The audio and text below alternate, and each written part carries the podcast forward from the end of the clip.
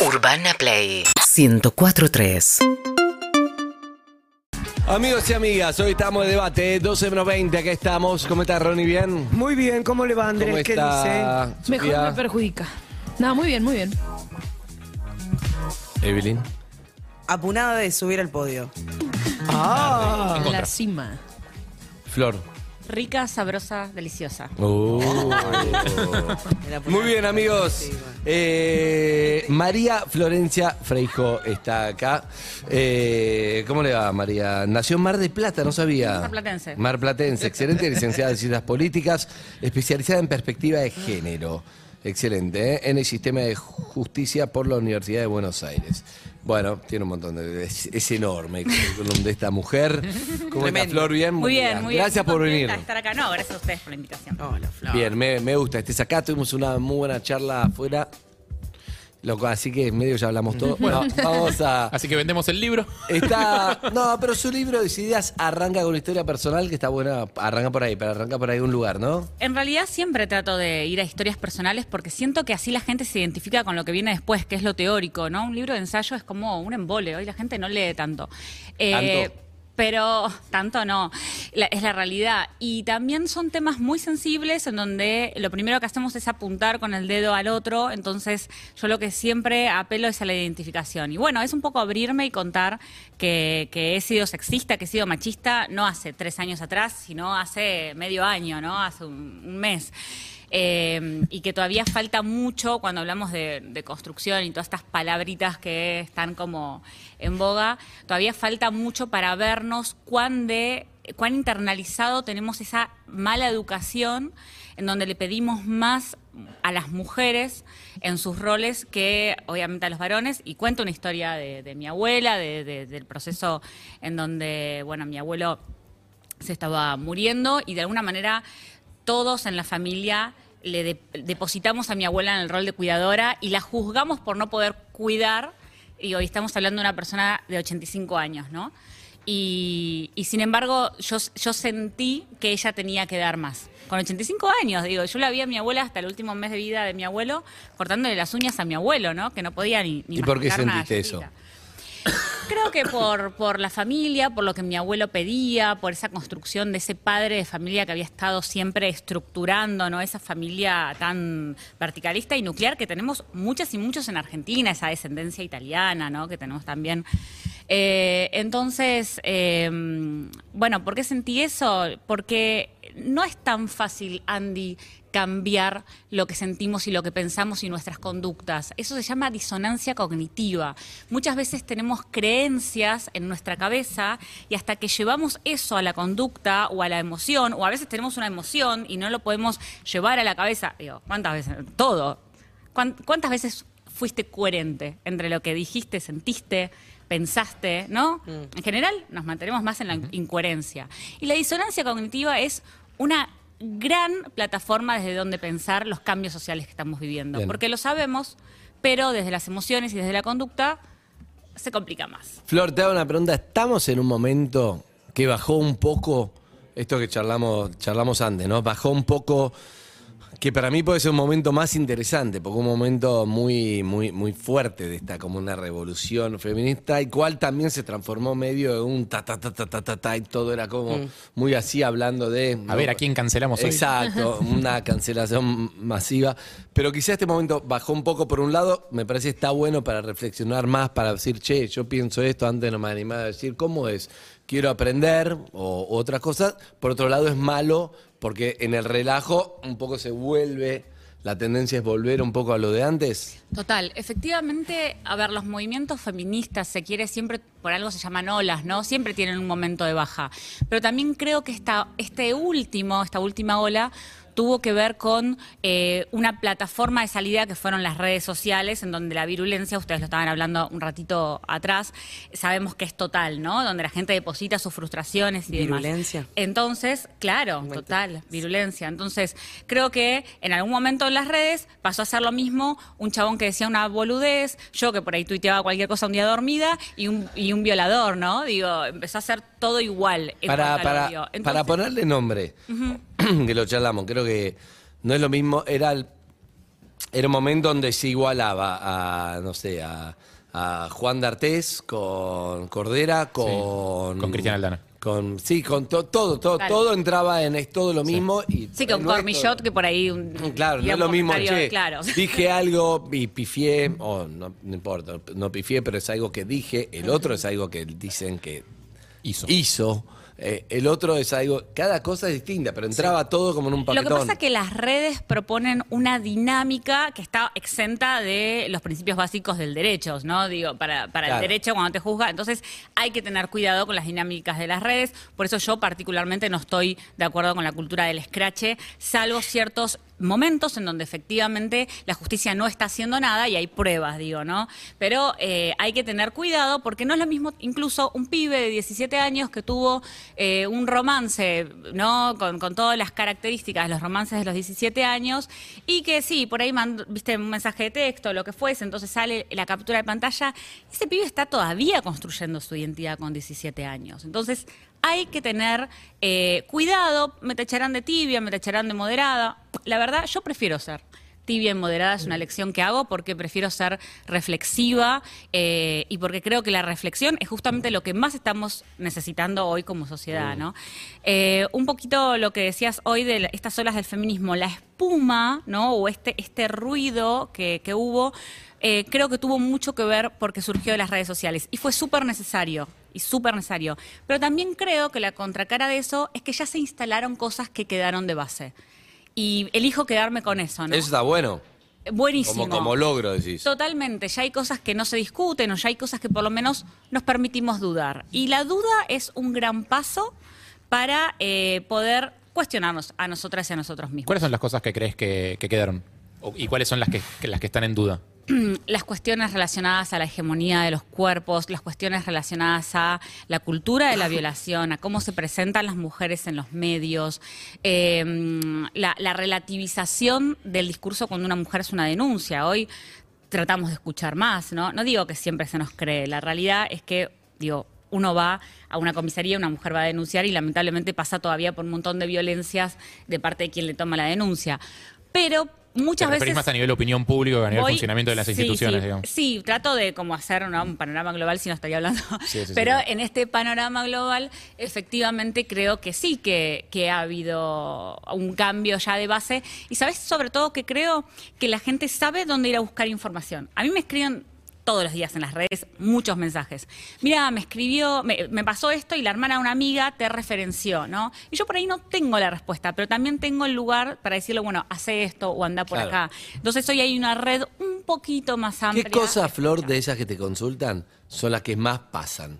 Son de, me refiero a, che, algo sexual de este pibe, no sé, hizo tal cosa sin mi consentimiento, son de me siento juzgada tal cosa, son de, De disparidad económica, exacto, en un Total. laburo que cobra lo mismo. ¿Cuáles son los, los que Em, todavía... Creo que igual tiene que ver porque es un tema que yo toco mucho en redes. Bueno, siempre el tema del reclamo vale de alimentos. claro. Está siempre la, La cuestión económica. sí, las cuestiones económicas o legales. Eh, hace un tiempo inicié una campaña que era, bueno, la convivencia no es lo mismo que el matrimonio y yo no podía creer, digamos, la gente no sabía que convivir, por, por más que convivas 10 años, no te da los mismos, este, el mismo estatus legal que en un matrimonio, Yo por no más que tengas hijos. Pero no se mejoró mucho. No, Ah, no, pará, es que un con hijos mito, sí. es Con hijos mito. quedó, es, bastante parecido. No, es un mito, es un mito. Y no lo podían creer. A mí me quedó idea con el cambio de Código Civil Eso, también. eso. como Claro, que no, cuando se reforma el Que vivir o sea, dos años era como estar casado. Es, eso es lo un temón, ¿no? Digo, pero para, para hacerlo breve, el cambio del Código Civil, o sea, separa tres figuras, unión convivencial, unión civil y matrimonio, ¿sí? Estas tres figuras tienen un alcance legal distinto. Básicamente, si vos no te casás, eh, no cobras la pensión, eh, eh, No, no heredás. no heredás, eh, incluso aunque vos hayas puesto dinero dentro de la formación de una casa. Eh, No lo te que yo le decía a mis seguidoras es, bueno, si van a separar los gastos, ¿no? Y ese tipo de cosas, tengan facturas a su nombre, porque muchas veces en el proceso Claro. para... Vos ponés la eh, mitad, ponés la mitad y las facturas son todo el chabón. Total, después- cuando amamos, amamos un montón y las mujeres estamos educadas para amar un montón y para entregar todo, pero sobre todo para que cuando cuestionamos lo económico ser vistas como las vividoras o como las que queremos sacar ventajas. O el, Excelente. el- el tema es que después de los 40 años se divorcian y quedan las mujeres empobrecidas. No lo digo yo, digo, lo digo la estadística, lo dice la estadística. Entonces yo veo los números, después las opiniones. eh, la realidad es que las que terminan pagando eh, después el colegio de los pibes, los horarios, la niñera, todo, por encima arreglan Pero la justicia no te obliga tremenda. a hacerlo. No, la justicia es en lo que es materia del reclamo de alimentos, probablemente eh, una de las deudas más grandes que tiene. Eh, hay una abogada que aprovecho para recomendarla, que es Natalia Bolosín, que tiene muchos artículos sobre esto y tiene uno particular en donde hace una radiografía, que lo pueden googlear, pongan Natalia Bolosín Alimentos para quienes están interesados en este momento. Eh, y básicamente ella cuenta cómo el, el fuero en donde funciona lo que es familia y demás funciona tan mal, ¿sí? Que las mujeres van a reclamar alimentos y terminan o desistiendo o quedando eh, con una cuota bajísima porque es la cuota provisoria que después no se termina actualizando nunca más. Hablemos de inflación, digo, en este país. Entonces, recién la semana pasada hubo un fallo que supongo que va a servir como jurisprudencia para eh, empezar a ajustar por inflación. Bien, le tengo que decir, eh, no para Flores cuando, cuando arranca, No, pero no, es data, data. es No, no, muy interesante, es muy interesante, claro, pero digo, es muy interesante, estoy pensando que abrimos mil puertas y que debe haber un montón de mujeres que tienen preguntas para vos. Del otro lado, por ejemplo, yo tenía una amiga, me acuerdo perfecto, que fue en el momento, viste, cuando ella... ¿Viste cuando uno está acostumbrado a el quilombo mediático, las cosas, no sé qué, la- las abogadas, como no me sale el nombre ahora? Rosenfeld. Rosenfeld, qué sé yo. Pero sacando todo eso, claro, mi amiga no quería ir a la justicia, porque, no sé, no tenía onda el pibe, no se quería hacer cargo, pero, ¿viste cuando no, no, uh, tengo que ir a la justicia? Sí. Pasa un montón. En un momento le digo, bueno, flaca, vas a tener que ir, anda, porque si no te está cagando. Va, el, el juez dijo tal cosa y después no lo cumple. Y después no tenía energía para, uh, no lo cumple, ahora tengo que ir de vuelta. Es un ¿no? desgaste. Es lo que acabas de decir. La justicia está diseñada para desmotivar a las mujeres en el reclamo de alimentos. Listo. O sea, la reforma del Código Civil en el 2015 no fue suficiente. Está pésimo eso. Está pésimo, está pésimo. Pero además, las operadoras y, y, eh, judiciales y los operadores no están capacitados tampoco en lo que se llama perspectiva de género, que es para entender que eh, es violencia económica y patrimonial. Porque y esto es lo que yo siempre insisto con las mujeres, ¿no? Perdón, y capaz que esa mujer, perdón, te queda Sí, sí, acor- no, no, está- a- que esa mujer capaz que se la pasó criando pibes, haciendo malabares, todo no sé qué, no sé qué, claro, y después del pibe se, el tipo se divorcia cuando los pibes tienen más de 18 años, una cosa así. Tal cual. Y la recagaron, ¿entendés? ¿Quién le No devuelve 20 18 años de No, no. aporte. Bueno, es que eso iba a decir, exactamente. No, ya está, es eso. Lo que yo le- les advierto es, eh, mientras amamos está todo bien, pero después no tuviste 18 años de aporte, no tuviste un ahorro, no tenés nada a tu nombre. Entonces, el... el- por más que alguien, digamos, hay un sueldo que entra todos los meses y se reparta de forma equitativa, que puede pasar, no necesariamente tiene que haber violencia económica en el presente, hay un eh, detrenimiento de la capacidad patrimonial de la mujer al contar, al sumar los años. Si no te hiciste de un ahorro, si no tenés una cuenta a tu nombre, bla, bla, bla, perdiste. Entonces lo que yo les digo es, digamos, decididas es amor, sexo y dinero, pues justamente en la parte de dinero analizo todos estos temas. Digo, bueno, Y está bueno analizarlo. Lo que pasa es que acá viene un gran tema que es cómo hacemos, no sé, por ejemplo, lo- los yanquis tienen el acuerdo prematrimonial, el, ¿cómo se llama? prenupcial. Y vos decís, no, pero aquí que es re mala que onda, cosa- queda cada uno. hasta que, claro, pero digo, culturalmente se instala, entonces vos sabés que empezás con alguien.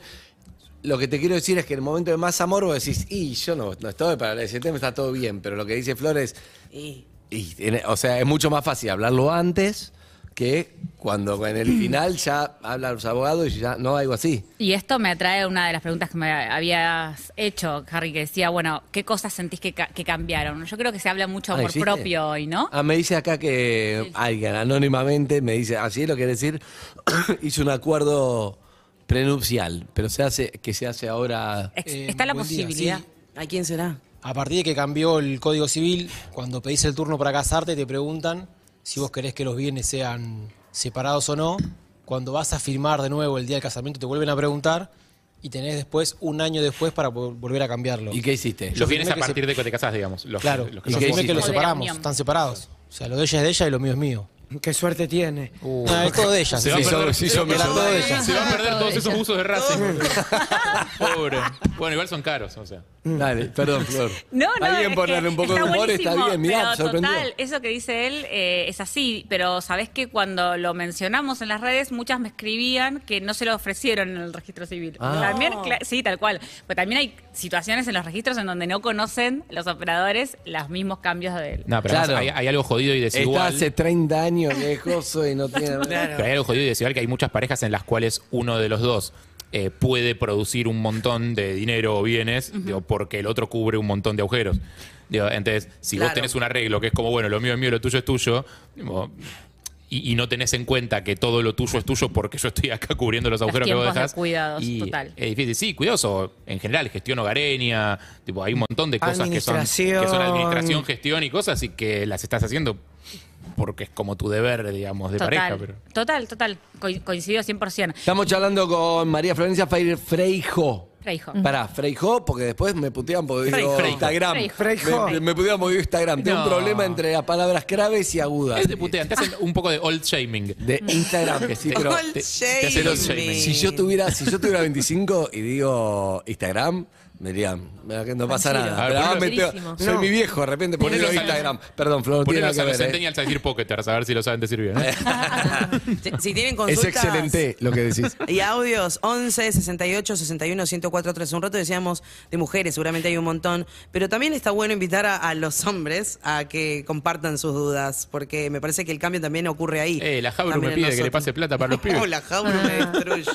Ah, pero, puede- sí. pero Sí, puede haber, obvio, pero sí, hay, sí, obvio, sí. pero hay casos también, hay muchos casos también que antes no había o no sé, no se conocía, ¿no, Flor? De, de, ella sale a laburar, es la que labura, que gana más guita y él colabora, no sé qué. Yo conozco un montón y antes eso era no sé qué.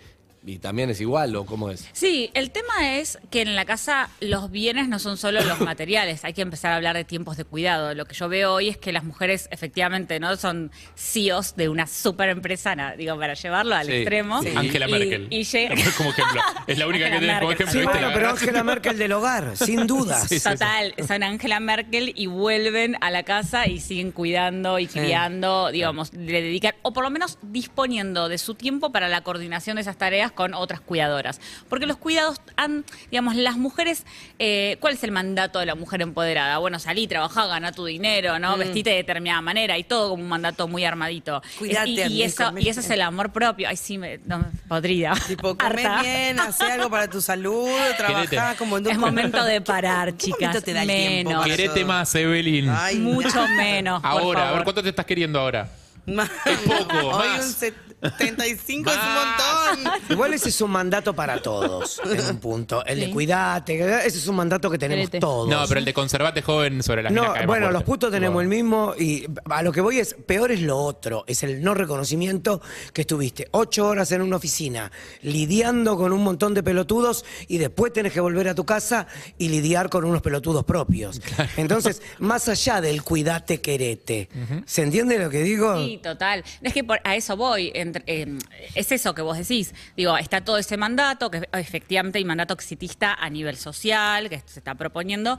También hay una cuestión que heredamos las mujeres, que es súper eh, como exigente, pero efectivamente... Al final del día las cuentas no dan. Al final del día efectivamente estamos eh, teniendo que ocuparnos de un montón de cosas. Y lo que quería decir es que tanto amor propio, tanto amor propio, pero llegamos a una pareja, ¿no? Un montón de mujeres universitarias, digo, ¿no? Educadas y demás, preguntándome, ah, entonces que no tengo los mismos derechos. Estoy conviviendo hace 10 años con mi marido. No. Porque eso pasó en las redes. Digo, chicas, tanto amor propio, tanto tutorial de maquillaje, todo el día en TikTok viendo cómo me tengo que delinear la ceja, el ojo, la pestaña. Cada vez hay huecos en el cuerpo que yo ni sabía que tenía, que ahora resulta que me tengo que arreglar.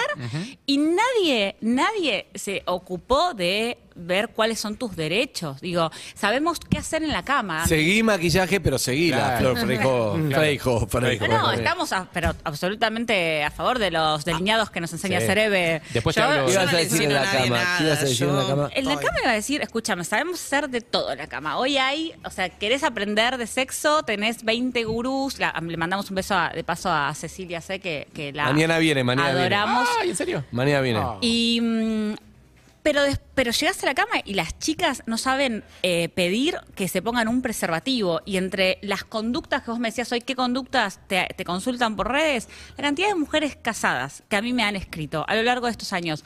Flor, eh, mi marido me penetró mientras yo estaba dormida. ¿Es, ¿Eso es violación, sí o no? Y sí. No, y yo, ¿cómo, ¿cómo abordo eso? ¿Qué le voy a responder? Le voy a mandar un texto, sí, chau, y me voy. No, No. eso tiene, digamos, no, no podés ser tan no. irresponsable, pero sí tenés que empezar a hablar de consentimiento dentro de la pareja, que. ¿por qué irresponsable quién? Eh, El que mete el pito. Ah, el pibe, el El señor que se la Ah, pero agarchó a el la pibe no mujer Que anda por ahí durmiéndose al lado del marido. Pero es ¿Qué que no querés? es un ¿Cómo te vas a adjetivo. quedar dormida al lado de un Pero no es un adjetivo irresponsable, por eso me pareció. No, y- No, no, y- es y- no, y- y- irresponsable yo de tu digo que parte no le de- puedo poner. claro. Sí, es Ah, vos no chau. podés ser tan Eh, imperfecto. Claro. Irresponsable en la respuesta. Es que acá Eso no entendía. Yo digo, No, ¿quién no, es no. irresponsable? El, No me entendía. el dueño de Ahora pito, se quizás. entendió. No, el. eh, No, el dueño de pito no es irresponsable. Es- Es, con- otra palabra. Es un hijo de puta. Sí. Exacto. Sí, sin duda. Por eso, por Acá eso. Con eh, Cecilia sí hablamos muchísimo de eso y me parece que está bueno porque pasó durante mucho tiempo en pareja que vos pensás que, listo, estoy en pareja con vos, ten- tipo, tenés habilitado todo, mi cuerpo es tuyo. Y no, podés decir que no en vínculos y te lo tienen que aceptar. Y, y a todos nos pasa. A mí particularmente me ha pasado, tipo, también estar en vínculos y decir no y como, mm, tensión, pelea, Sí, raro. momentos, Pero si sos mi novia, ¿por qué no te no- puedo hacer lo que se me cante ¿Por el orto? qué no? Soy Bueno, bueno, bueno. mi cuerpo. No, la- las mujeres saben cómo ser, viste, Pamela Anderson en la cama. Y muchas de esas mujeres no han tenido un orgasmo jamás. Entonces, ahí hay algo que evidentemente nos está, está fallando. La primera víctima de violencia pornográfica. ¿Sí? No el, el que video, el video filtrado, la primera víctima famosa por lo menos. sí. El primer video filtrado famoso contra su voluntad fue el de ella con Tommy Lee. Es tremendo. Para esto, ¿qué ibas? a- eh, hay un capítulo que habla del sexo hacia la puerta hacia la libertad. Eh, pagar el costo de ser decidida en la cama. ¿A qué te referís? Con que también hay un doble discurso, ¿no? La mujer que efectivamente es- está, podríamos decir, emancipada en su deseo y en cómo lo dispone.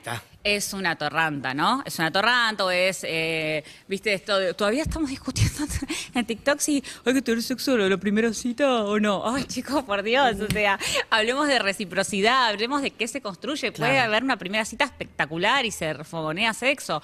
Puede ser que no, que no tengas ganas de tener sexo ni en la primera ni en la segunda, necesites más intimidad. Pero dejemos de decirle a la gente si tiene que tener sexo en la primera cita o no, o sea, me parece tremendo. Hablemos de, de- de usar preservativo, digo, en la primera cita, ¿no? Como, y en la segunda. Ahora, Hablemos- Flor, sí. sí. Y en la tercera. ¿Por qué, ¿Por qué decís que te dicen tibia? Es algo que se critica mucho en las redes cuando uno efectivamente tal vez es más, eh, no sé, reflexiva. Va, no sé, si- porque reflexiva ¿Qué es- sentís que te exigen? Ay, qué preguntas. Eh, Que seas y más se dura en tus exige opiniones. mucho, se exige mucho desde lo partidario, se exige mucho desde las opiniones, se exige mucho sobre la condena a- hacia el otro. Y yo por ahí a veces, qué sé yo, me pasó cuando pasó lo de este chico que era el hijo de una jueza que, que había estaba acusado de violación y que salió antes, no me puedo acordar ahora el nombre. Eh, Erguillor, Erguillor. Yo salí a hacer como un análisis sobre, bueno, la, la mente del tipo, ¿no? Pero como para aportar un poco más. Ah, sos tibia, no salís a condenarlo. ¿Cómo no voy a salir a condenar a un violador, no? Claro. Pero a veces hay que también analizar un poquito más que ¿Cómo decir, llega a ese claro. punto el violador también? Claro. Eh, el otro día, Flor, leí una columna de Fabián Casas en la que hablaba de eh, la lógica del intercambio de dinero por hijos, digamos, eh, como, o sea, entiendo por la situación que él viene contando hace varias columnas que eh, tiene dificultades para ver a sus hijos eh, y dificultades con su exmujer. O sea, no, no voy a opinar mucho porque no conozco su vida. Desconozco, No, pero en el artículo concreto lo que hablaba es de cómo la justicia a veces trata a los hijos como rehenes en una cuestión de intercambio monetario donde yo pago para que me liberes al rehén, digamos, y poder verlo. Y, y te lo planteo como qué lectura se puede hacer de esto como contracara de lo que es alimentos. Vos venías hablando de plata por alimentos. En general el reclamo desde padres varones es, che, la justicia en todo lo que sea cuestiones de paternidad, maternidad, falla siempre a favor de las mujeres eh, y, eh, y a mí después no me dejan ver a mi hijo, por ejemplo. No, no falla a favor de las mujeres, porque te puedo contar 20 millones de casos, digamos, en las estadísticas, en donde las mujeres quedan dependientes, las revinculan con un marido golpeador, porque consideran que como el marido es golpeador con ella, no fue golpeador con los chicos. Digo, y si, si fuera al revés, yo te lo diría, digo, pero están los datos, no, no es que. Ahora, lo que sí te puedo decir es que la justicia no es que falla con las madres y los padres, la justicia fallan con las infancias. las infancias es el tema, ¿no? Fallan en el sentido de cometen errores, no fallan tipo de fallos judiciales. Exacto, Ah, fallan, o sea, digo, es- los niños son invisibles para la justicia, no se los escucha, no, no, se, no se han establecido eh, nuevos cambios o nuevos paradigmas para abordar los deseos de las infancias, cómo están, se siguen con, con, con test que son muy viejos, ¿no? Entonces, a veces, para mí forma parte de la lectura de género, pero entiendo que la gente lo separe. Entonces, bueno, yo lo que les puedo decir es que además de la lectura de género, hay que empezar a ver a las infancias, porque ahí la justicia tiene otra deuda enorme. eh, que a veces no es el tema entre mamá y papá, ¿no? A veces es... Está como esta cosa de cuidar a los chicos, ¿viste? Como de no meterlos en un debate que Nadie después no cuida se queda. nada. bueno. Nadie cuida No. nada. Nadie. Y los chicos no solamente son rehenes de la justicia, sino del padre y de la madre. en el que Sí, sí, sí, por eso, A por eso lo traigo como algo Entonces- que lo leí el otro día y me quedé pensando en eso. O sea, es como. O sea, digo, eh, eh, es un discurso que es como medio conocido, cliché, lugar común, digo, o sea, existe hace mil años. Mira, yo te cuento, hay un caso muy conocido de una influencer española, pasó hace un mes, ¿eh? Eh, el chabón le obliga a firmar alimentos, pero que ella no se pueda mover del lugar, ella sabiendo que viaja y qué sé yo. Ya medio que lo firma desesperada, O ¿no? sea, yo te doy la guita que corresponde, Exacto. pero vos te tenés que quedar acá. Eh, exacto, para ver las visitas y demás. Bueno, efectivamente ella consigue trabajo en otro lugar, súper famosa, ¿no? lamentablemente no me acuerdo el nombre. Eh, se traslada, ese mismo día le sacaron a una bebé de dos años y medio que todavía tomaba la teta, la justicia decidió sacársela y dársela al padre que al padre lo veía una vez por semana hacía dos años y medio. Porque ella incumplió el compromiso de quedarse. por- Porque ella consiguió trabajo en otro lugar, digo, sus derechos económicos, patrimoniales, y esto no pasó hace 10 años, pasó hace un mes. Claro. Y se supone que no pasó acá, donde también podríamos decir que es todo medio un quilombo. Pasó en España. En realidad España tiene índices bastante similares a los de Argentina. Mirá qué que interesante. decir. Sí, y voy a contar otra cosa más. Hay algo que se llama el mito nórdico. ¿Qué Es- es? ¿Vieron que siempre decimos... Ah, sí, en Suecia Ah, en es un país. Perfecto. Tal cual. Bueno, la realidad es que, si bien es cierto que las estadísticas objetivas son mejores, ¿cuáles son? Pobreza, las, o sea, digo, Ocupación. re- o riqueza, mejor dicho, ocupación, las mujeres están ocupadas, las mujeres son directoras, las mujeres llegan a primer ministro, bla, bla, bla. Las estadísticas de violencia se mantienen casi equiparables a lo que es el resto de Europa en países como España, Italia, además, que son países donde hay altos niveles de Latino. violencia, exacto. Entonces, la pregunta es por qué. Bueno, hay, hay varias razones, ¿no? Digo, los niveles de consumo de alcohol que hay en esos países y demás, pero la Mucho tiempo violencia... dentro de casa. No, no, es que la violencia hacia las mujeres es, es tan estructural que aunque vos modifiques las condiciones materiales externas, todavía hace falta un cambio cultural que va mucho más allá de que una mujer tenga un trabajo y demás. Hay algo, hay algo que me, me parece que da para que, para que vuelvas. ¿eh? Cuando Porque quieras, son- yo feliz. Son muchos temas, Flor, para hablar, pero algo que me gusta también es. Me quedé pensando, claro. Yo primero me imaginé recorte, yo diciendo, ¿quién no sé qué? que yo, un viste, que te imaginas como quedás en redes. Ah, sí, sí, sí, Te sí. dije, no, pero lo decía porque me parecía que era irresponsable, no era el adjetivo para el chabón. Y después digo, uy, voy a quedar como que no, va a pensar que. Bueno, eso es una cosa que uno se, se hace. se- se- te haces tu bucle neurótico de cómo vas a quedar. La cancelación. Exacto. Y yo con la Pero voz de Eben. me quedé, me quedé pensando, me quedé pensando en eh, sí, en, en el matrimonio, no en las cosas de violencia que ya tenemos mucho más claros, ¿no? Como Total. que son, sino en la pequeña violencia dentro de una pareja que inclusive mm, esta mujer ni sabe que es que está en pequeña violencia, porque esa pregunta es como concreta, che, esto está, me pareció Total, fuerte, siempre. pero imagino un montón de cosas como en lo económico todo, entonces por ahí para otro día me gustaría que, que vengas bastante rápido. Te estoy diciendo, si querés volver, es que me parece me quedé Mañana con las a 7 ganas. de la mañana estoy acá con No, pero me parece que puede ayudar a un montón de mujeres y además me gustaría que las mujeres te puedan preguntar, ¿entendés? Total, y que los hombres también. Los hombres también. Algún día Es verdad, estoy, es verdad. que, los, que los varones puedan empezar a expresar también. De hecho, el próximo libro va a ser Maleducados. Mi segundo libro es Maleducados y el próximo libro es Maleducados. Me estoy formando en, eh, en hombres que escriben para hombres, ¿no? Porque quiero también leerlos. El a otro ellos. día debatimos ahí lo de Arjona. Sí, Sí. bueno, sí, pero No, pero lo, lo hablamos acá. No. se pasó 25 pueblos. No, creo que, o sea, que pasa que se nos mezcló un poco el humor con el debate en serio. O sea, veníamos de aplicar el ejemplo Arjona, un caso medio boludo en el que está es todo verdad, bien, es verdad. Que si lo después lo sacás y lo extrapolás se vuelve pero- serio y pero sí, los es una casos, cagada, Pero es obvio verdad es que los cagada. casos medio boludos también. Primero hablemos de, de las cosas. Me, me- me gustaría ver si, si puede ayudar a, a mucha gente. Pero después los, clas- los casos medio boludos está bueno también para hablar. Che, esto se pasa chiste, esto no, esto no más. Todo- todas Me- las semanas, todos está los bueno. días pasan cosas. Eh, que vos decís, bueno, che, ¿y esto qué onda? ¿Es violencia, no es violencia? ¿Es machismo, no es machismo? Bueno, Eso, creo que eso. ahí hay aprender, cosas... aprender. Hay que aprender, porque el sesgo lo tenemos todas y todos. O sea, el sesgo está. ¿Qué es el sesgo? El sesgo es esa mirada previa, ese anteojo en donde vamos a ver las cosas de determinada manera, eh, que a veces no es tan fácil detectarlo. Eh, pero bueno, con Arjona tengo otras opiniones. Última, última. Hay obra de teatro que no hay que ir. Una primera cita. Es para otro día. para otra charla, para ¿Vas otro a día. contar? ¿Vas a no, no, contar? no lo voy a decir. No, no, yo no mando a nadie de frente. Yo Ay, ¿tu- siempre ¿Tuvieron una cita? No, no, No, no, no, no. no, ¿Fueron al una- le conté un- una Un caso- cosa personal. Una cosa personal. Ah, sí, no, sí, en este programa no Una hablamos de cosas fui a una, personales. una primera cita fallida. Cuidado. Pará. To- todas mis primeras citas son fallidas Le igual, el, chicos. le dan el pie. Pero le das el pie a la segunda. Casualmente, tengo hoy eh, historia de cita fallida, Ah, los lunes después del fin de semana, que, incluye una entrevistar, supongo al teatro. Bien. Quiero Ey, aclarar, ey, ey. quiero aclarar que no es la tuya, es de Pero otra podría persona. hacerlo. Pero- Eh, Flor, ¿cómo son tus redes? Flor Freijo, arroba Flor Freijo en Arroba Instagram, en Flor Twitter. Freijo. 12 y 12. mm, conocen Decididas para hablar un poquito Decididas. de poder. Es esto, poder. Amor, sexo Escucha, estamos arreglando, ya lo miramos con Lucha, pero ya arreglamos, vamos a arreglar un par de encuentros, si quieres, si acepta, por supuesto, con tu consentimiento. Mira, sí Si acepto. Va a ser la única vez que me escuchas decir sí acepto. Bueno, bueno. Eh, para hablar un poco de, de- de todo esto, nos quedó oyentes, nos quedó todas estas cosas, pequeñas cosas, así que esto va a seguir. Gracias, Flor, por haber venido. Gracias, Flor. Gracias. Amigos y amigas, hoy estamos de debate, 12 menos 20, acá estamos. ¿Cómo está Ronnie? ¿Bien? Muy bien, ¿cómo le va Andrés? ¿Cómo ¿Qué está dice? Mejor Sofía? me perjudica. No, muy bien, muy bien. Evelyn. Apunada de subir al podio. Ah, En la cima. Flor. Rica, sabrosa, deliciosa. Uh. Muy bien, amigos. Eh, María Florencia Freijo está acá. Eh, ¿Cómo le va, María? Nació en Mar de Plata, no sabía. Marplatense. Mar Platense, excelente, licenciada en Ciencias Políticas, especializada en perspectiva de género.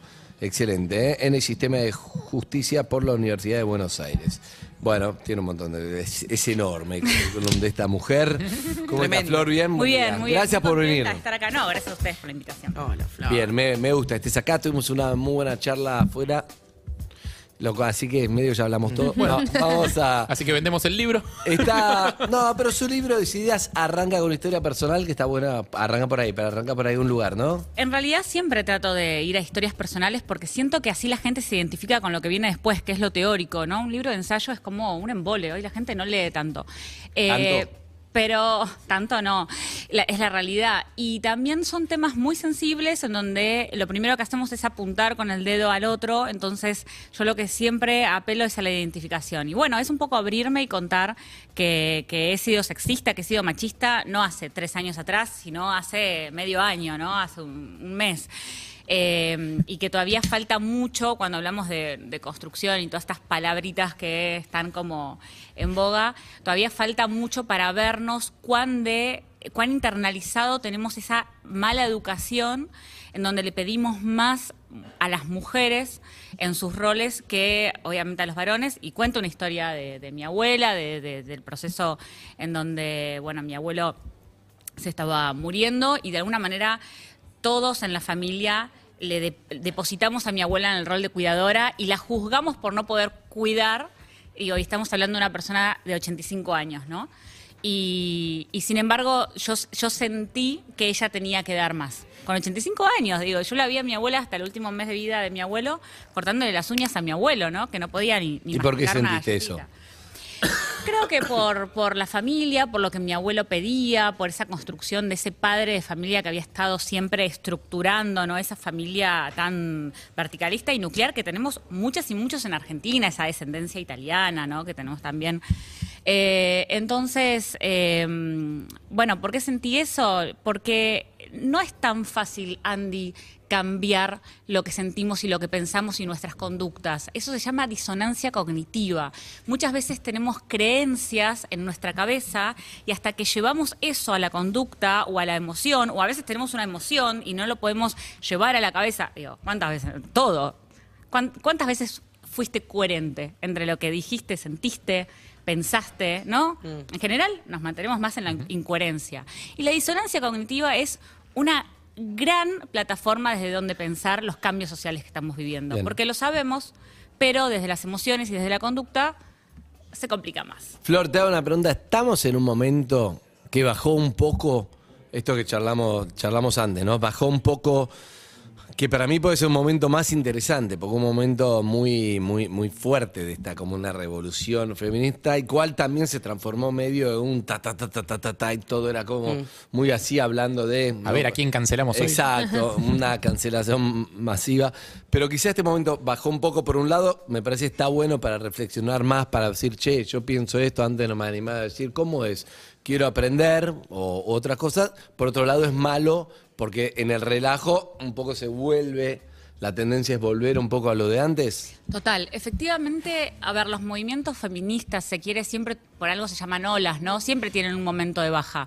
Pero también creo que esta, este último, esta última ola tuvo que ver con eh, una plataforma de salida que fueron las redes sociales, en donde la virulencia, ustedes lo estaban hablando un ratito atrás, sabemos que es total, ¿no? Donde la gente deposita sus frustraciones y demás. Virulencia. Entonces, claro, total, virulencia. Entonces, creo que en algún momento en las redes pasó a ser lo mismo un chabón que decía una boludez, yo que por ahí tuiteaba cualquier cosa un día dormida, y un, y un violador, ¿no? Digo, empezó a hacer todo igual. en Para, para, odio. para Entonces, ponerle nombre, que lo charlamos, creo que no es lo mismo, era, el- era un momento donde se igualaba a, no sé, a, a Juan D'Artés con Cordera, con... con Cristian Aldana. Con, sí, con to- todo, todo, Claro. todo entraba en es todo lo mismo. Y Sí, con Cormillot, que por ahí... Un, Claro, no es lo mismo, che, Claro. dije algo y pifié, o no, no importa, no pifié, pero es algo que dije, el otro es algo que dicen que Hizo. hizo, eh, el otro es algo, cada cosa es distinta, pero entraba todo como en un Lo paquetón. que pasa es que las redes proponen una dinámica que está exenta de los principios básicos del derecho, ¿no? Digo, para, para Claro. el derecho cuando te juzga. Entonces hay que tener cuidado con las dinámicas de las redes. Por eso yo particularmente no estoy de acuerdo con la cultura del escrache, salvo ciertos momentos en donde efectivamente la justicia no está haciendo nada y hay pruebas, digo, ¿no? Pero eh, hay que tener cuidado porque no es lo mismo incluso un pibe de 17 años que tuvo eh, un romance, ¿no? Con, todas las características de los romances de los 17 años y que sí, por ahí mandó, viste un mensaje de texto, lo que fuese, entonces sale la captura de pantalla. Ese pibe está todavía construyendo su identidad con 17 años. Entonces hay que tener eh, cuidado, me tacharán de tibia, me tacharán de moderada. La verdad, yo prefiero ser tibia y moderada, es una lección que hago porque prefiero ser reflexiva eh, y porque creo que la reflexión es justamente lo que más estamos necesitando hoy como sociedad, ¿no? Eh, un poquito lo que decías hoy de la- estas olas del feminismo, la espuma, ¿no? O este, este ruido que, que hubo, eh, creo que tuvo mucho que ver porque surgió de las redes sociales y fue súper necesario y súper necesario. Pero también creo que la contracara de eso es que ya se instalaron cosas que quedaron de base. Y elijo quedarme con eso, ¿no? Eso está bueno, Buenísimo. como, como logro, decís. Totalmente, ya hay cosas que no se discuten o ya hay cosas que por lo menos nos permitimos dudar. Y la duda es un gran paso para eh, poder cuestionarnos a nosotras y a nosotros mismos. ¿Cuáles son las cosas que crees que, que quedaron? ¿Y cuáles son las que, que- las que están en duda? las cuestiones relacionadas a la hegemonía de los cuerpos, las cuestiones relacionadas a la cultura de la violación, a cómo se presentan las mujeres en los medios, eh, la, la relativización del discurso cuando una mujer es una denuncia. Hoy tratamos de escuchar más, ¿no? No digo que siempre se nos cree, la realidad es que, digo, uno va a una comisaría, una mujer va a denunciar y lamentablemente pasa todavía por un montón de violencias de parte de quien le toma la denuncia.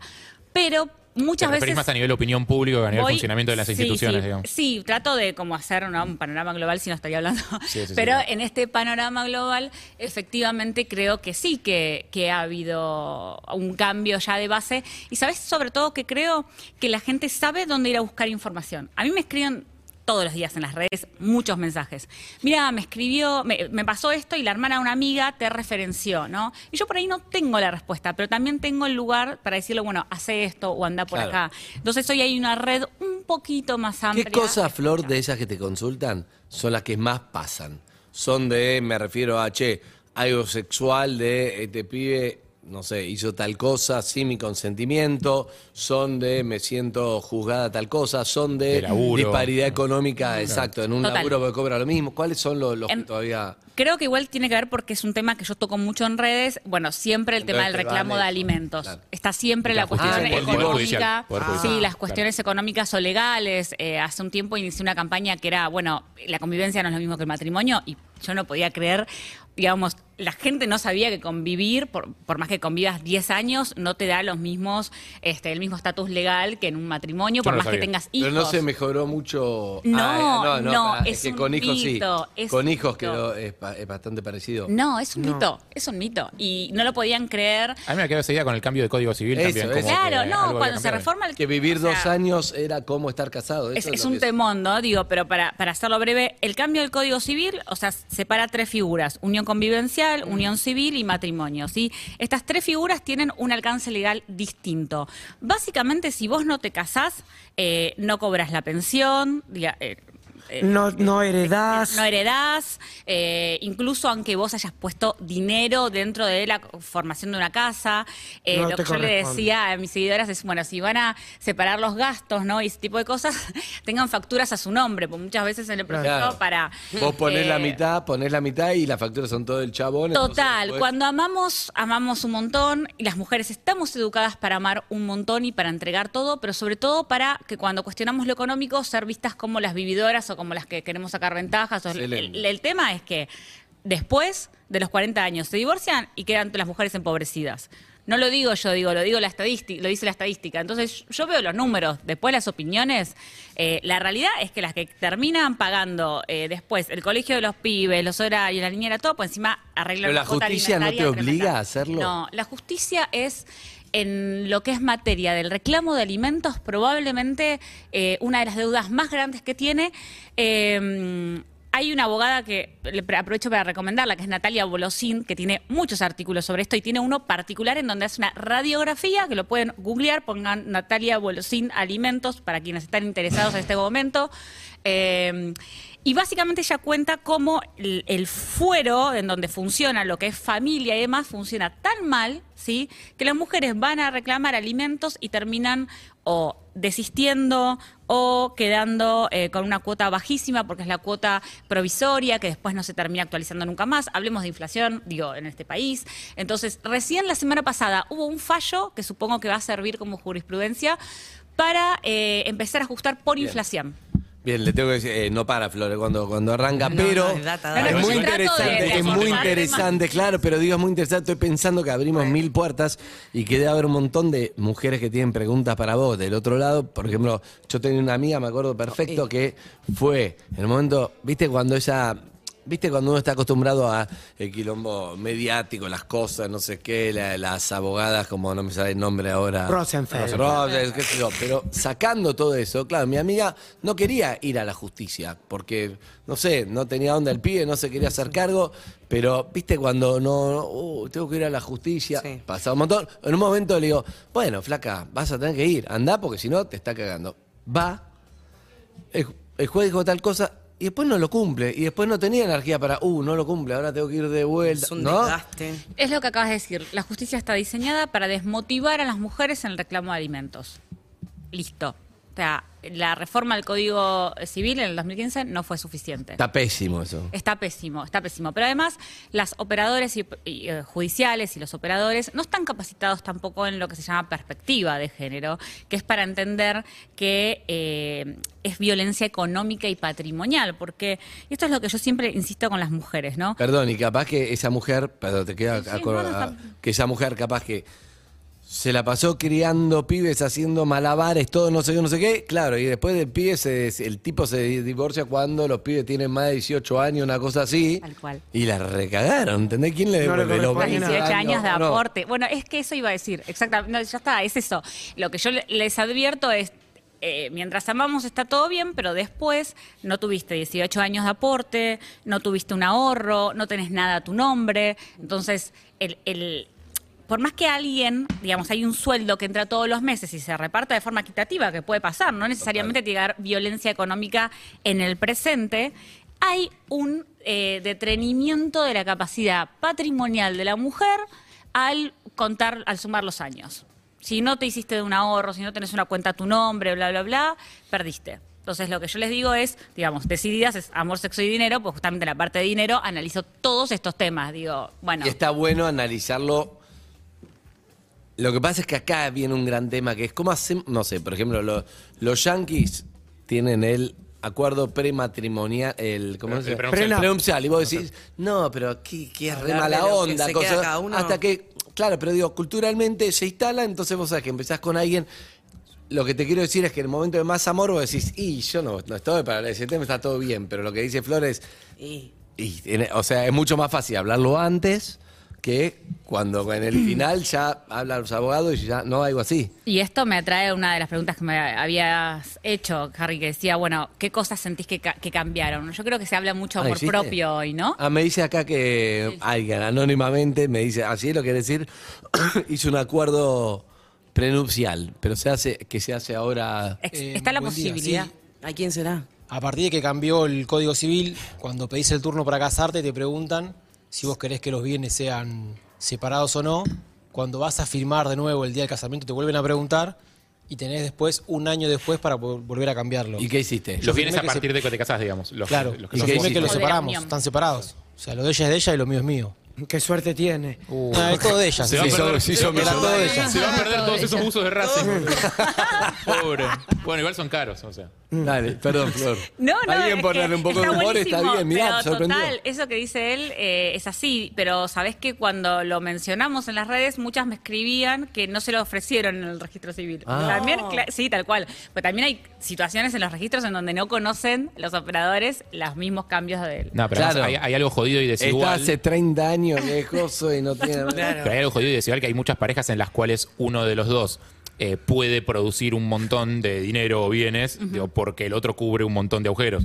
Digo, entonces, si vos Claro. tenés un arreglo que es como, bueno, lo mío es mío, lo tuyo es tuyo, digo, y, y no tenés en cuenta que todo lo tuyo es tuyo porque yo estoy acá cubriendo los agujeros que vos tiempos de dejás. cuidados, y total. Es difícil. Sí, cuidados o en general, gestión hogareña, tipo, hay un montón de cosas que son, que son Administración. administración, gestión y cosas y que las estás haciendo porque es como tu deber, digamos, de Total, pareja. Pero... total, total. Co- coincido 100%. Estamos charlando con María Florencia Freire- Freijo. Freijo. Pará, Freijo, porque después me putean porque digo Freijo. Instagram. Freijo. Freijo. Me, me putean porque digo Instagram. Tengo un problema entre las palabras graves y agudas. Es de putean, te hacen un poco de old shaming. De Instagram, que sí, pero. Old te- te hacen old shaming. shaming. Si yo tuviera, si yo tuviera 25 y digo Instagram, me dirían, "Mira que no pasa Tranquilo. nada. A ver, Pero ahora ponelo- me tengo- Durísimo. soy No. mi viejo, de repente ponelo los- Instagram. Perdón, Flor, no tiene Ponelos nada a que los ver. ¿eh? centennials a decir pocketers, a ver si lo saben decir bien. ¿eh?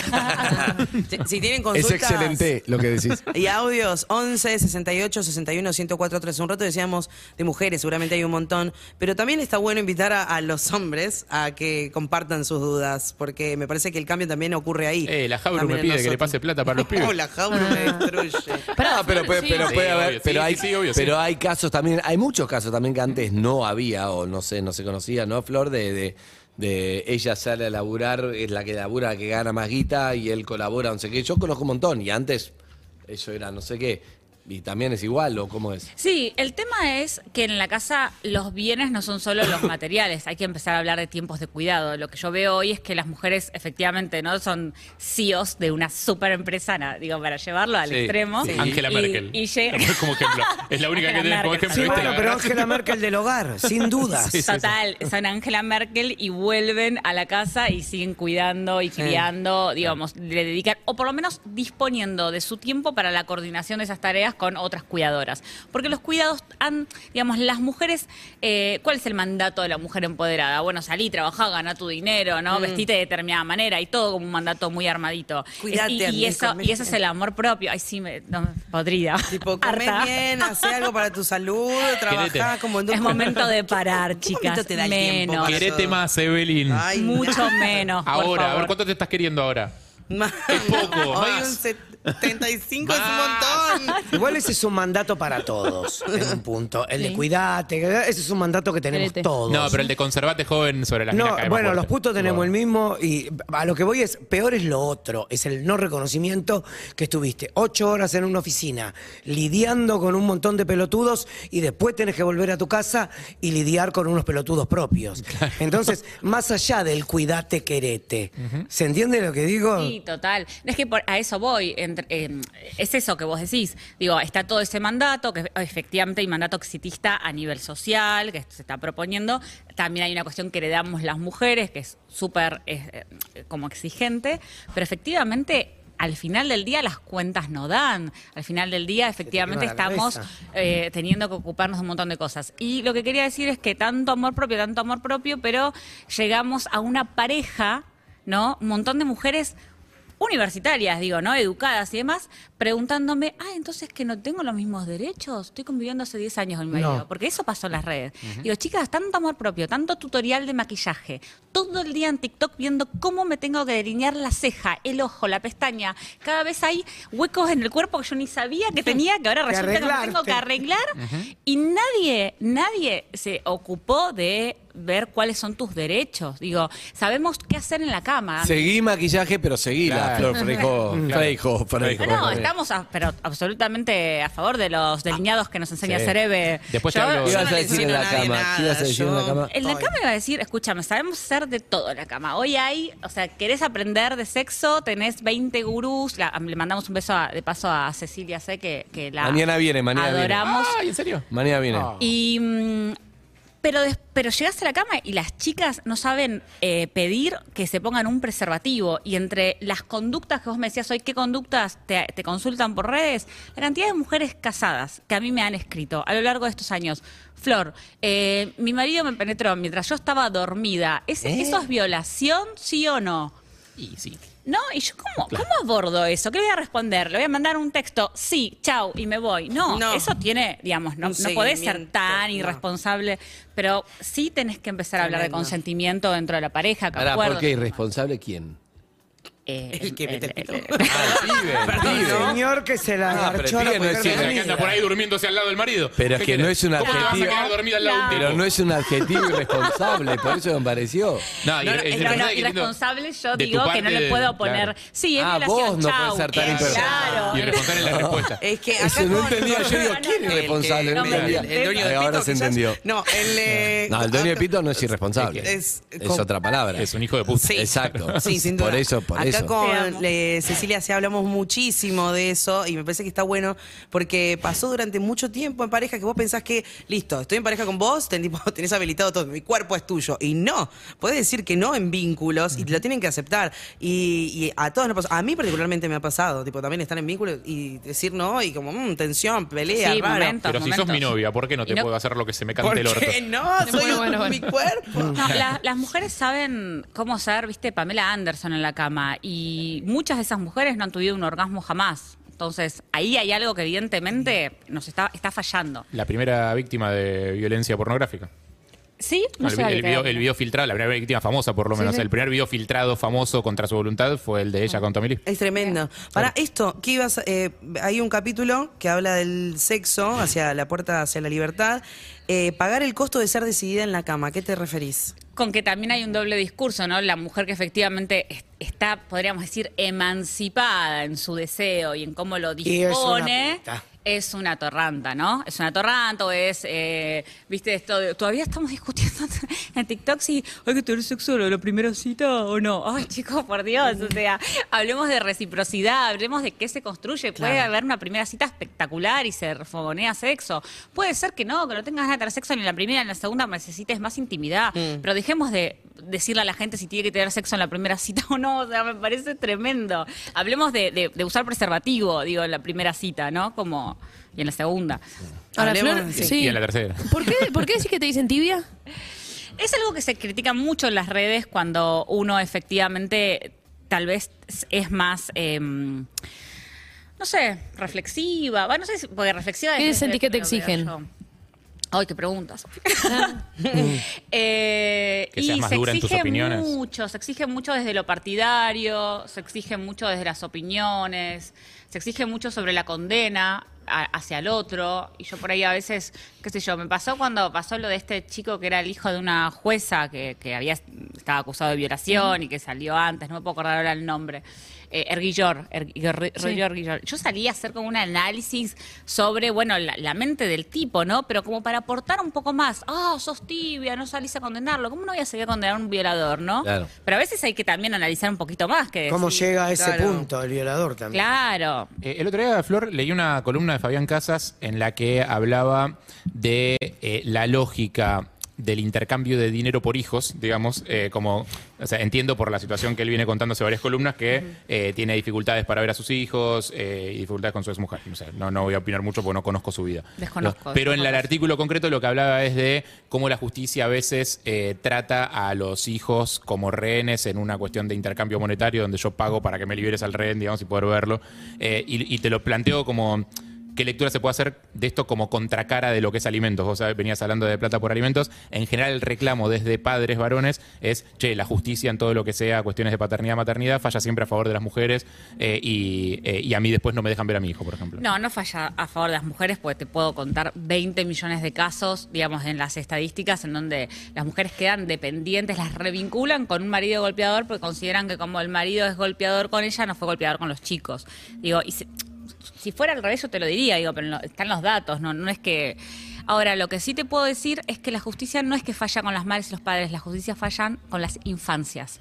Las infancias es el tema, ¿no? Fallan en el sentido de cometen errores, no fallan tipo de fallos judiciales. Exacto, Ah, falla- o sea, digo, es- los niños son invisibles para la justicia, no se los escucha, no, no, se, no se han establecido eh, nuevos cambios o nuevos paradigmas para abordar los deseos de las infancias, cómo están, se siguen con, con, con test que son muy viejos, ¿no?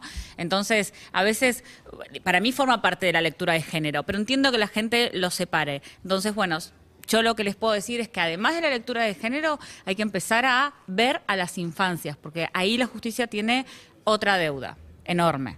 eh, que a veces no es el tema entre mamá y papá, ¿no? A veces es... Está con esta cosa de cuidar a los chicos, ¿viste? Como de no meterlos en un debate que Nadie después no cuida se queda. nada. Nadie cuida No, nada. nadie. Y los chicos no solamente son rehenes de la justicia, sino del padre y de la madre. en el que Sí, sí, sí, por eso, A por eso lo traigo como algo Entonces- que lo leí el otro día y me quedé pensando en eso. O sea, es como. o sea, eh, eh, es un discurso que es como medio conocido, cliché, lugar común, digo, o sea, existe hace mil años. Mira, yo te cuento, hay un caso muy conocido de una influencer española, pasó hace un mes, ¿eh? Eh, el chabón le obliga a firmar alimentos, pero que ella no se pueda mover del lugar, ella sabiendo que viaja y qué sé yo. Ya medio que lo firma desesperada, O ¿no? sea, yo te doy la guita que corresponde, Exacto. pero vos te tenés que quedar acá. Eh, exacto, para ver las visitas y demás. Bueno, efectivamente ella consigue trabajo en otro lugar, súper famosa, ¿no? lamentablemente no me acuerdo el nombre. Eh, se traslada, ese mismo día le sacaron a una bebé de dos años y medio que todavía tomaba la teta, la justicia decidió sacársela y dársela al padre que al padre lo veía una vez por semana hacía dos años y medio. Porque ella incumplió el compromiso de quedarse. por- Porque ella consiguió trabajo en otro lugar, digo, sus derechos económicos, patrimoniales, y esto no pasó hace 10 años, pasó hace un mes. Claro. Y se supone que no pasó acá, donde también podríamos decir que es todo medio un quilombo. Pasó en España. En realidad España tiene índices bastante similares a los de Argentina. Mirá tengo qué que interesante. decir. Sí, y voy a contar otra cosa más. Hay algo que se llama el mito nórdico. ¿Qué Y- es? ¿Vieron que siempre decimos... Ah, sí, en Suecia Ah, en es un país. Suecia. Noruega. felices. ¿verdad? Son todos felices y ¿viste? anda todo perfecto. Tal cual. Bueno, la realidad es que, si bien es cierto que las estadísticas objetivas son mejores, ¿cuáles son? Pobreza, las, mu- o sea, digo, Ocupación. re- o riqueza, mejor dicho, ocupación, las mujeres están ocupadas, las mujeres son directoras, las mujeres llegan a primer ministro, bla, bla, bla. Las estadísticas de violencia se mantienen casi equiparables a lo que es el resto de Europa en países como España, Italia, además, que son países donde hay altos niveles de Latino. violencia, exacto. Entonces, la pregunta es por qué. Bueno, hay, hay varias razones, ¿no? Digo, los niveles de consumo de alcohol que hay en esos países y demás, pero la Mucho violencia... tiempo dentro de casa. No, no, es que la violencia hacia las mujeres es, es tan estructural que aunque vos modifiques las condiciones materiales externas, todavía hace falta un cambio cultural que va mucho más allá de que una mujer tenga un trabajo y demás. Hay algo, hay algo que me, me parece que da para que, para que vuelvas. ¿eh? Cuando Porque quieras, son- yo feliz. Son muchos temas, Flor, para hablar, pero algo que me gusta también es, me quedé pensando, claro, yo primero me imaginé recorte, yo diciendo, ¿quién no sé qué? que yo, un viste, que te imaginas cómo quedás en redes. Ah, sí, sí, sí, Te sí. dije, no, pero lo decía porque me parecía que era irresponsable, no era el adjetivo para el chabón. Y después digo, uy, voy a quedar como que no va a pensar que. Bueno, eso es una cosa que uno se, se hace. se- se- te haces tu bucle neurótico de cómo vas a quedar. Gambeteando la cancelación. Exacto. Y Pero la voz de me quedé, me quedé pensando, me quedé pensando en eh, sí, en, en el matrimonio, no en las cosas de violencia que ya tenemos mucho más claros, ¿no? Como Total. que son, sino en la pequeña violencia dentro de una pareja que inclusive mm, esta mujer ni sabe que es que está en pequeña violencia, porque esa pregunta es como concreta, che, esto está, me pareció Total, fuerte, siempre. pero imagino un montón de cosas como en lo económico todo. Entonces, por ahí para otro día, me gustaría que, que vengas bastante rápido. Te estoy diciendo, si querés volver, es que me parece me quedé Mañana con las 7 ganas. de la mañana estoy acá con No, pero me parece que puede ayudar un No, montón de mujeres y además me gustaría que las mujeres te puedan preguntar, ¿entendés? Total, y que los hombres también. Los hombres también. importa, ¿no? Algún día Es verdad, estoy, es verdad. digo, que, los, que los varones puedan empezar a expresar también. De hecho, el próximo libro va a ser Maleducados. Mi segundo libro es Maleducados y el próximo libro es Maleducados. Me estoy formando en, eh, en nombres que escriben para hombres, ¿no? Porque quiero también leerlos. El a otro ellos. día debatimos ahí lo de Arjona. Sí, Sí. bueno, sí, pero No, pero lo, lo hablamos acá. No. se pasó 25 pueblos. No, creo que, o sea, que pasa que se nos mezcló un poco el humor con el debate en serio. O sea, veníamos de aplicar el ejemplo Arjona, un caso medio boludo en el que está es todo verdad, bien. es verdad. Que si lo, después lo sacás y lo extrapolás se vuelve serio y pero sí, los es una casos, cagada, pero es obvio, verdad que los cagada. casos medio boludos también. Primero hablemos de, de las cosas. me- me gustaría ver si, si puede ayudar a, a mucha gente. Pero después los, clas- los casos medio boludos está bueno también para hablar. Che, esto se pasa chiste, esto no, esto no más. Todo- todas Me- las semanas, me parece todos está los bueno. días pasan cosas eh, que vos decís, bueno, che, ¿y esto qué onda? ¿Es violencia, no es violencia? ¿Es machismo, no es machismo? Bueno, Eso, creo que eso. ahí hay aprender, cosas... aprender. Hay que aprender, porque el sesgo lo tenemos todas y todos. O sea, el sesgo está. ¿Qué es el sesgo? El sesgo es esa mirada previa, ese anteojo en donde vamos a ver las cosas de determinada manera, eh, que a veces no es tan fácil detectarlo. Bien. Eh, pero bueno, con Arjona tengo otras opiniones. Última, última. Hay obras de teatro que no hay que ir. Una primera cita. Es para otro día. para otra charla, para ¿Vas otro a día. contar? ¿Vas a no, no lo voy a decir. No, no, yo no mando a nadie de frente. Yo Ay, ¿tu- siempre ¿Tuvieron una cita? No, no, No, no, no, no. no, ¿Fueron al una- teatro? le conté un- una Un caso- cosa personal. Una cosa personal. Ah, sí, no, sí, en sí. este programa no Una hablamos de cosas fui a una, personales. una primera cita fallida. Cuidado. Pará. To- todas mis primeras citas son fallidas Le igual, el, chicos. le dan el pie. Pero le das el pie a la segunda. Casualmente, tengo hoy eh, historia de cita fallida, Ah, me lunes después del fin de semana, que, que incluye una visita al teatro. Bien. Quiero Ey, aclarar, ey, ey. quiero aclarar que no es la tuya, es de Pero otra podría persona. hacerlo. Pero me- Eh, Flor, ¿cómo son tus redes? Flor Freijo, arroba Flor Freijo en Arroba Instagram, en Flor Twitter. Freijo. 12 y 12. mm, conocen Decididas para hablar un poquito Decididas. de poder. Es esto, poder. Amor, sexo. Escucha, estamos arreglando, ya lo miramos con Lucha, pero ya arreglamos, vamos a arreglar un par de encuentros, si quieres, si acepta, por supuesto, con tu consentimiento. Mira, sí Si te acepto. Va a ser la única vez que me escuchas decir sí acepto. Bueno, bueno. Eh, para hablar un poco de, de- de todo esto, nos quedó oyentes, nos quedó todas estas cosas, pequeñas cosas, así que esto va a seguir. Gracias, Flor, por haber venido. Gracias, Flor. Gracias. Gracias. Perros de la calle. Urbana Play. Síguenos en Instagram y Twitter. Arroba Urbana Play FM.